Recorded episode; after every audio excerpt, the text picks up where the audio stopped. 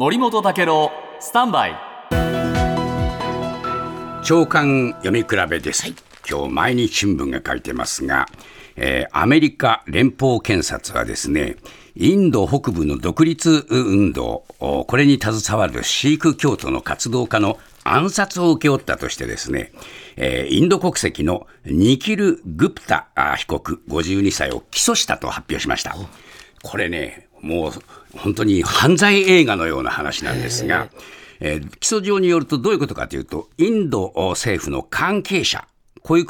人からですね、えー国内での刑事事件を見逃すから、えーこのシーク教徒の国家建設を目指す運動家を、えー暗殺しろっていうふうに持ちかけられたんですね。で、グプタ被告はですね、殺し屋を手配するために、犯罪仲間に声をかけたんですが、実はこの人物が麻薬取締局の関係者だった。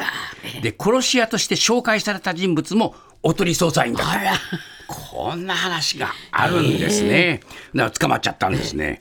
で、これね、産経新聞によるとですね、シーク教徒っていうのは、もう世界に2000万人以上の信徒がいるんですが、これヒンズー教徒が多数派のインドでは少数派で、インド北部にこの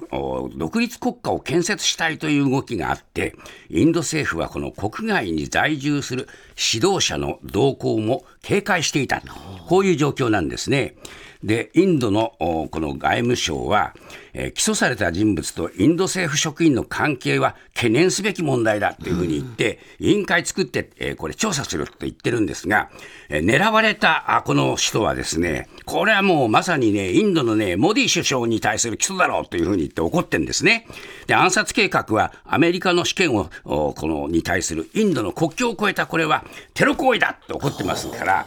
これね、カナダでも事件があって、暗殺実際起こってますから、インド政府は苦しいですね。